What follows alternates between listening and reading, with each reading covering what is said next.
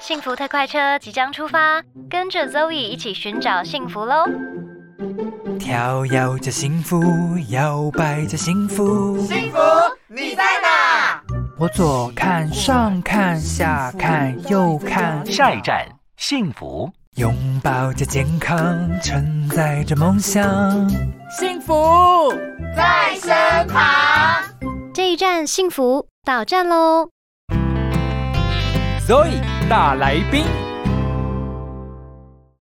欢迎收听这一站幸福，我是幸福列车长 Zoe 王小凡，陪伴你每天的午后时光。今天要来关心一下大家跟健康有关的议题了。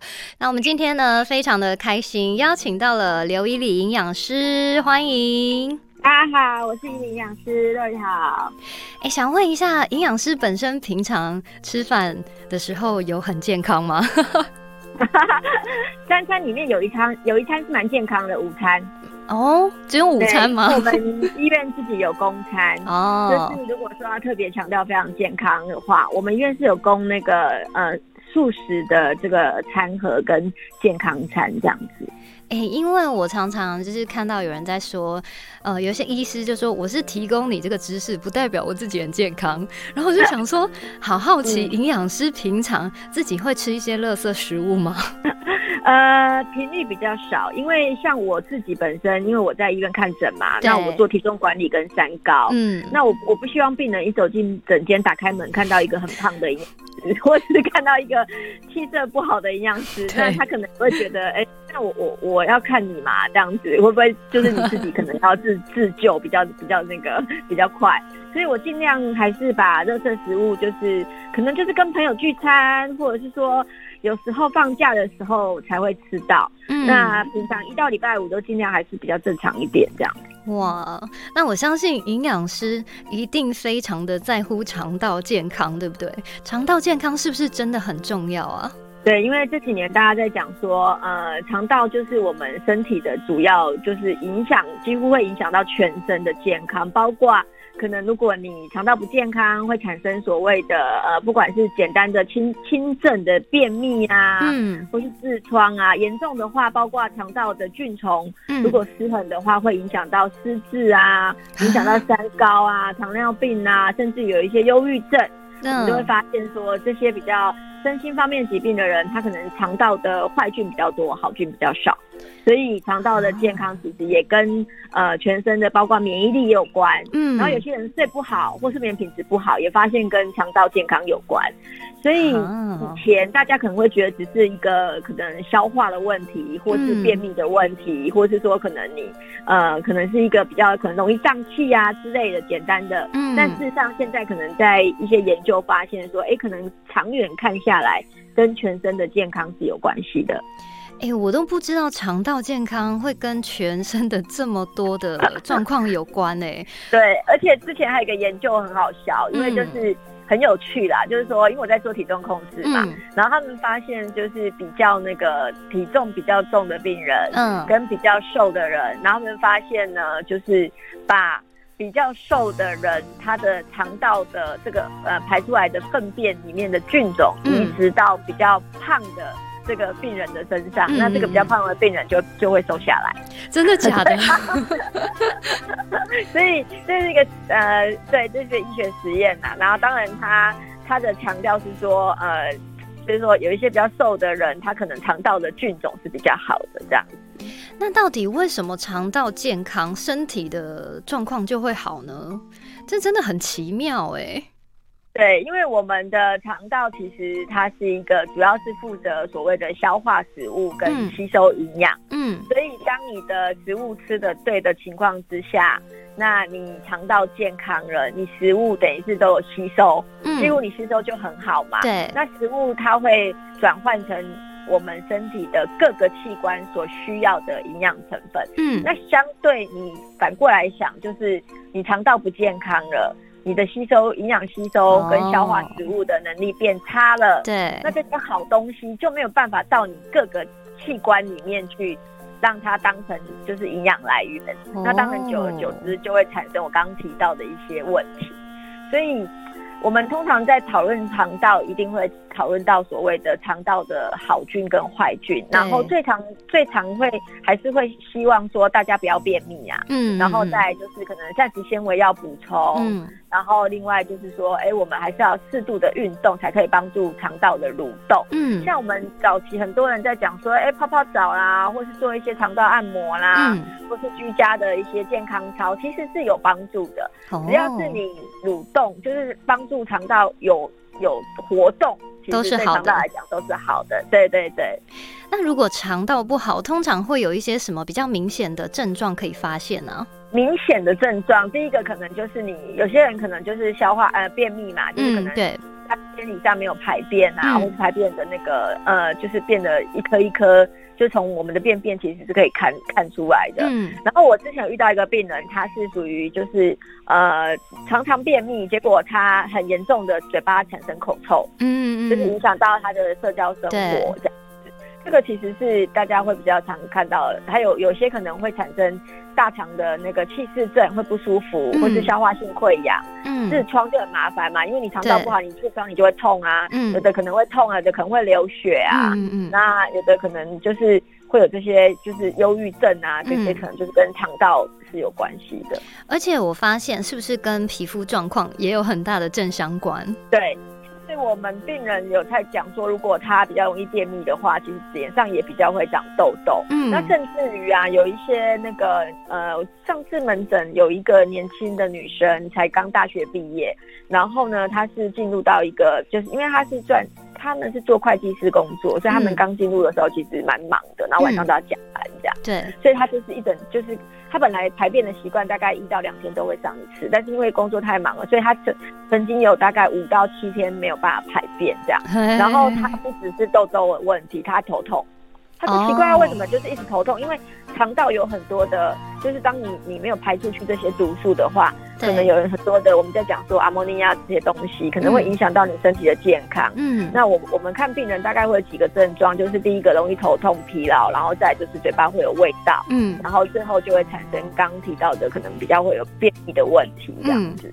嗯，哎、我真的觉得肠道是一个很神秘的消化系统、哎，对啊，其实包包括从胃啊、肠道啊这些，其实都是要好好保养。而且现在人你你看哦，外食比例这么高，。对，然后我们的这个大肠癌啊，其实它的这个发生的那个台湾大肠癌发生率是世界第一嘛，嗯，所以这个也是一个我们在讲说肠道就是，而且而且现在发现很多肠道跟免疫力有关，嗯嗯嗯，所以你如果肠道不好，也可能确实也会干扰到你的免疫力这样子。太可怕所以了，不是以前单纯只是说啊，我容易胀气啊，或是我消化不良啊、嗯。这样子，不不只是这些问题啦。所以就是随着科学的进步，你会发现说，哎、我们的肠道其实是呃，有人形容说它是第二个大脑。嗯，对对对，就是说，如果你的肠道没有顾好的话，那你可能大脑是主宰一切嘛，对。那你就会身体就会就是会有各个方面的问题这样子。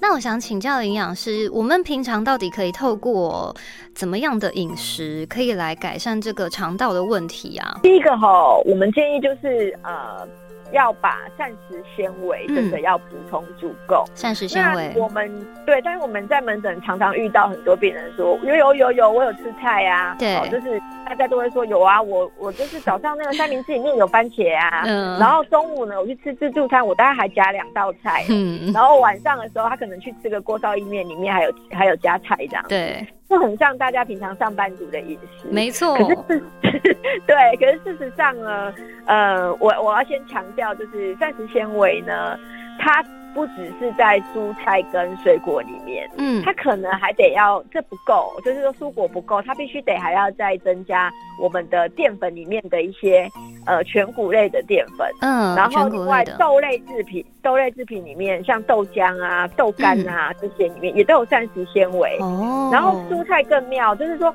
蔬菜有分高纤跟低纤。对，如果你选择的，比如说像是那个高丽菜，或是像呃洋葱、苦瓜这些，都是属于低纤的哦。嗯。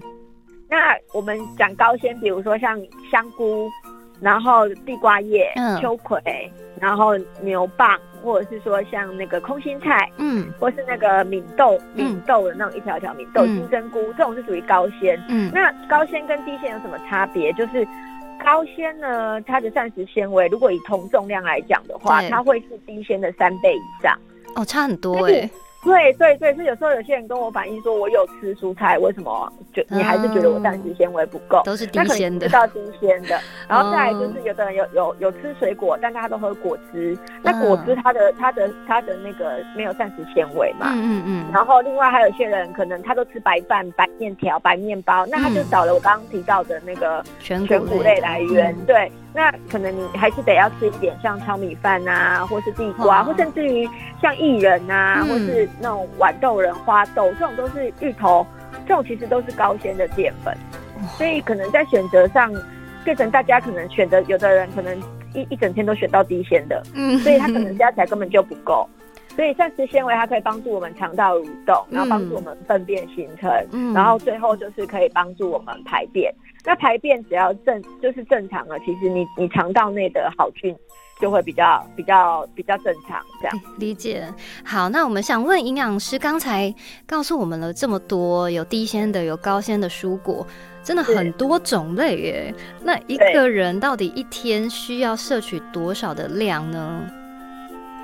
呃，基本上我们在讲的口号叫做三蔬二果嘛。嗯那三蔬就是三份蔬菜。嗯那以一份来讲的话，如果是熟菜，比如说你去面摊或是自助餐，对，你吃的那种熟菜，大概装在碗里面，饭碗里面，大概是至少要达到半半碗到八分满的量，这个叫一份。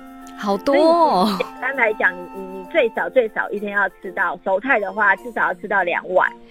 太太强人所难了吧？然后你你听我讲，等一下有解决办法可以告诉大家。好然后如果是生菜，那生菜的量要更多。好，对对对，一般来讲，像生菜啊，我们便利商店在卖的生菜，一整盒大概我我目前看大概都在八十克到一百克左右。那一百克就是一份，嗯所以有时候我我们门诊病人常跟我讲说，有我中午去吃便利商店有吃到一整盒的那个生菜。对我说对，那你只有达到今天建议量的一份，所以你还有哪两份。所以其实如果是以生菜来讲，你可以把它想象成便利商店提供的生菜要吃到三三三个，就是你要买三个才足够。太多了，怎么可能吃得下？然后所以所以所以其实你讲到一个重点呢、嗯。就是嗯，说，如果哈，你真的是属于那一种刚开始要进入到要吃蔬菜这个这一这一关，然后你可能、嗯。我建议你吃熟菜，还有一个其实也可以比较变化性的，比如说像海带，嗯，海带的话，外面那个那个汤面啊，他们切的那个海带块对，对。那，个大概两块就是一份的蔬菜，哦。其实海带是可以比较容易入手的。嗯，啊。然后另外还有就像那个呃香菇。香菇的话，大概是两到三块，也是等于、嗯等于是一份的这个蔬菜。两到三块是指两到三颗吗？对对对，大、嗯大的香菇这样。嗯嗯嗯对，那这个都是一般人比较好去就是入手吃到的啦。嗯，然后还有就是外面的烫青菜，你可能比如说中午一个烫青菜，对，然后晚上你可能吃个海带，嗯然后早上的时候，因为你比较少吃到蔬菜，像我通常都会建议说，呃，如果很介意的话，那我们就是会建议吃那个呃大番茄，嗯大番茄一颗也是一份蔬菜。嗯啊，所以一天就三份蔬菜啊，嗯两份水果很简单，两份水果就是呢，我们一份水果重量是一百克啦，嗯但是如果我们装在碗里面，也大概就是一碗是一份，那一天就吃两碗。嗯，但是有一个比较特别的水果，如果你真的没有空的话，你可以选择香蕉。哦，香蕉，对香蕉一条大概是女生的大拇指到小指的长度，嗯，那大概就是两份的水果了。哇，这样很有效率耶，对对对对对啊！那如果是比如说一颗一颗的，比如说像草莓啊，对，或者是那个小番茄啊，我们就可以寄十颗左右是一份的水果，嗯嗯，十颗就大概吃，个二十颗。那其实水果就水果其实坦白讲比较容易达到量，而且它比较甜嘛，嗯所以大家接受度比较高。所以呃，蔬菜的话可能要加油，而且有一个问题就是不要一直吃一样的东西，因为像嗯我们之前病人就叫他多吃蔬菜，一个礼拜一大家就是一两个礼拜全部都吃高丽菜的，OK，对啊，所以这样也不行，然后蔬对菜量又不够，对对，而且其实就没有太大效果这样。那如果长期补充不足的话，对身体会有什么影响吗？会，因为蔬果哈，其实我们有一个，我常常讲蔬果，它叫做保护性的食物。嗯，保护什么？就是保护不只是我们肠道健康，对，还保护我们身体所有的器官。嗯，因为蔬蔬菜水果里面呢，它有很多的营养素，包括可能有一些维生素，嗯。然后有一些矿物质、膳食纤维，然后还有一些植化素。植化素就是它的颜色，比如说像呃那个呃，比如说像地瓜叶，它是绿色的嘛，对，大蒜它就算是蔬菜，小白菜它是白色的，嗯。对，然后另外可能还有黄色的、红色的那些红萝卜。嗯，或是甜椒类的，嗯。那不同的颜色，它有不同的营养价值，可以保护我们的器官。嗯。比如说我们在讲那个呃，例如例例如我们简单举例好了啦，嗯，比如说像花青素，对。花青素像在呃蔬菜里面，像紫色高丽菜、对，茄子。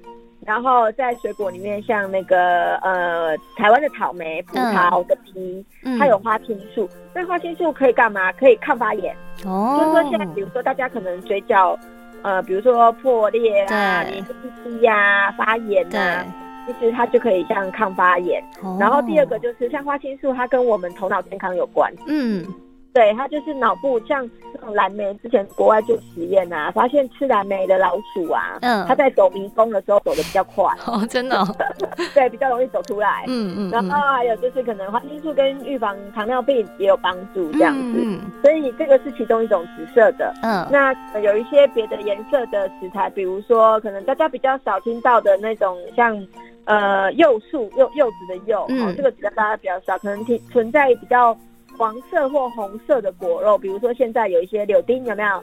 在便利商店啊，或是市场有一些柑橘类啊嗯。这些，那它可以去，比如说抗癌、把它护肝，哦，然后再来就是降低血脂，嗯，所以其实都有不同的功能。那我们建议就是，刚你你建议就是你提到的量要足够，颜色要丰富，嗯是。然后再来就是变化性要多。嗯。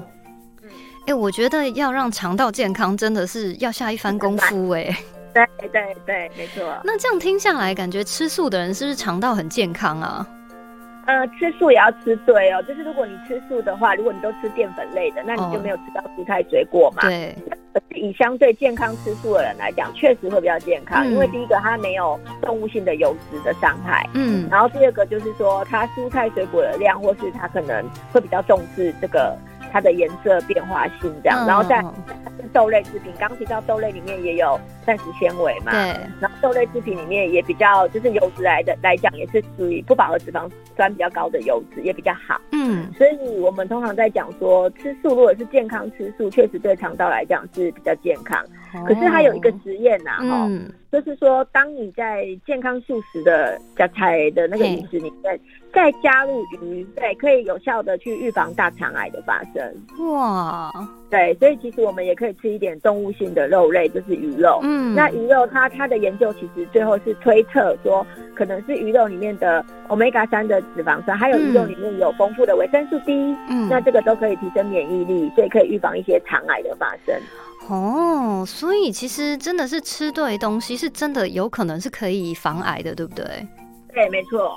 所以不管是蔬果啊，或者是这种比较好的肉类，嗯、对其实应该都是要均衡摄取啦，这样子对身体是最好的。没错，嗯，那像我们现代人啊，其实我们的这个步调都很紧凑嘛，然后像我们这种常常会有这种要 life 的这种很紧急的状况，经常会有什么胃痛啊，然后胃胀气、胃溃疡这种状态，哎，到底要怎么保养、怎么吃会比较好啊？呃，常常在讲话，尤其像你看你们做广播嘛，嗯。或者是有些老师，或者是他常常在讲话，他其实因为你在讲话过程，你会伴随着空气进来，所以确实比较胀气，这个是职业伤害，就是没办法。这哦，原来是这样啊！对，第二个就是说，当你在工作的时候，可能有几个方法啦，包括第一个，可能在工作前，比如说你开始要广播之前，你可能不要吃太多容易胀气的食物，嗯包括可能大量的高丽菜、嗯，肉类制品，然后洋葱、大蒜这种都是比较容易胀气的食物。那这个可能在你的工作完结束之后再吃。嗯那第二个就是说，呃，帮助第一个胀气排排气的话，可能就是要走动。嗯所以有时候我们会鼓励说，哎、就是上班族啊，或是说可以站着稍微站一下、走一下，这个也是帮助哦。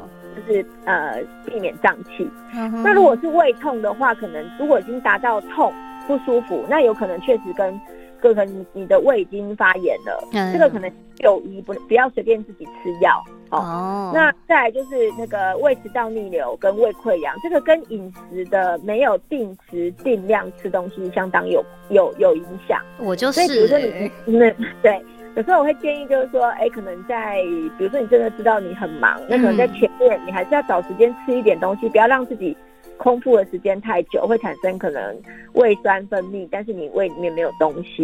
那嗯那不只是产生胃的问题，可能还会空腹太久，也会有胆结石的问题跑出来。啊，所以，对，所以其实尽量还是让自己的时间呐、嗯就是比较固定一点。啊，有个人会说啊，可是我我中间就很忙啊，没有办法吃东西。那我就说，那稍微喝一点东西也可以啦，就是我可能现在不是可以泡一点燕麦啦，对或者吃点挑水果，至少不要让自己的胃呈现就是长时间的空腹这样子。然后胃食道逆流的人，最重要是宵夜。真的要吃的话，要在两个睡前两个小时。啊我最喜欢吃宵夜了，可能就是因为这样啦，所以胃食道逆流。所以你睡前两个小时要要禁止吃东西。OK，好，所以呢，我觉得要维持这个肠道健康呢，真的是要下一番功夫啦。然后要吃进去的东西要稍微思考一下，对不对？是，好的，那今天非常的感谢刘依林营养师来到我们的节目。那如果大家还有一些其他的疑问，可以在 Facebook 上面搜寻刘依里粉丝团，就会看到他的粉丝专业了。谢谢你，谢谢，谢谢营养师的分享。拜。